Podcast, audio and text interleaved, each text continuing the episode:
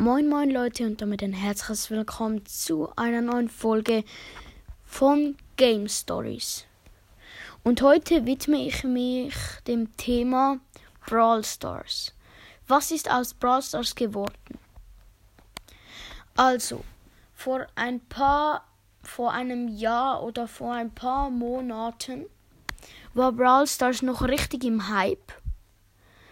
Und was ist dann geschehen? Brawl Stars wurde alles viel zu Pay to Win. Und es wurde alles, so alles konnte man sich für Gems kaufen.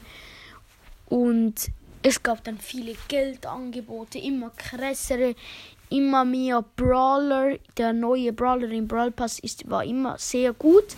Dann hat man sich den Brawl Pass gekauft und in der nächsten Season kam ein neuer und der war dann besser.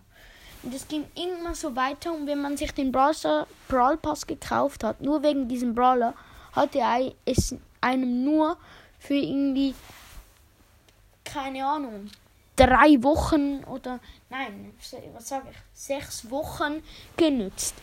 Und das ist das Blöde an Brawl Stars. Und darum spiele ich es nicht so oft, werde ich nicht so oft Brawl Stars im Podcast spielen, eher Subway Surfers. Habt ihr ja die No-Con Challenge gehört? Ähm, Stumble Guys, vielleicht mal Roblox. Und ja, das war's auch mit der sehr kurzen Folge und damit ein Ciao, ciao.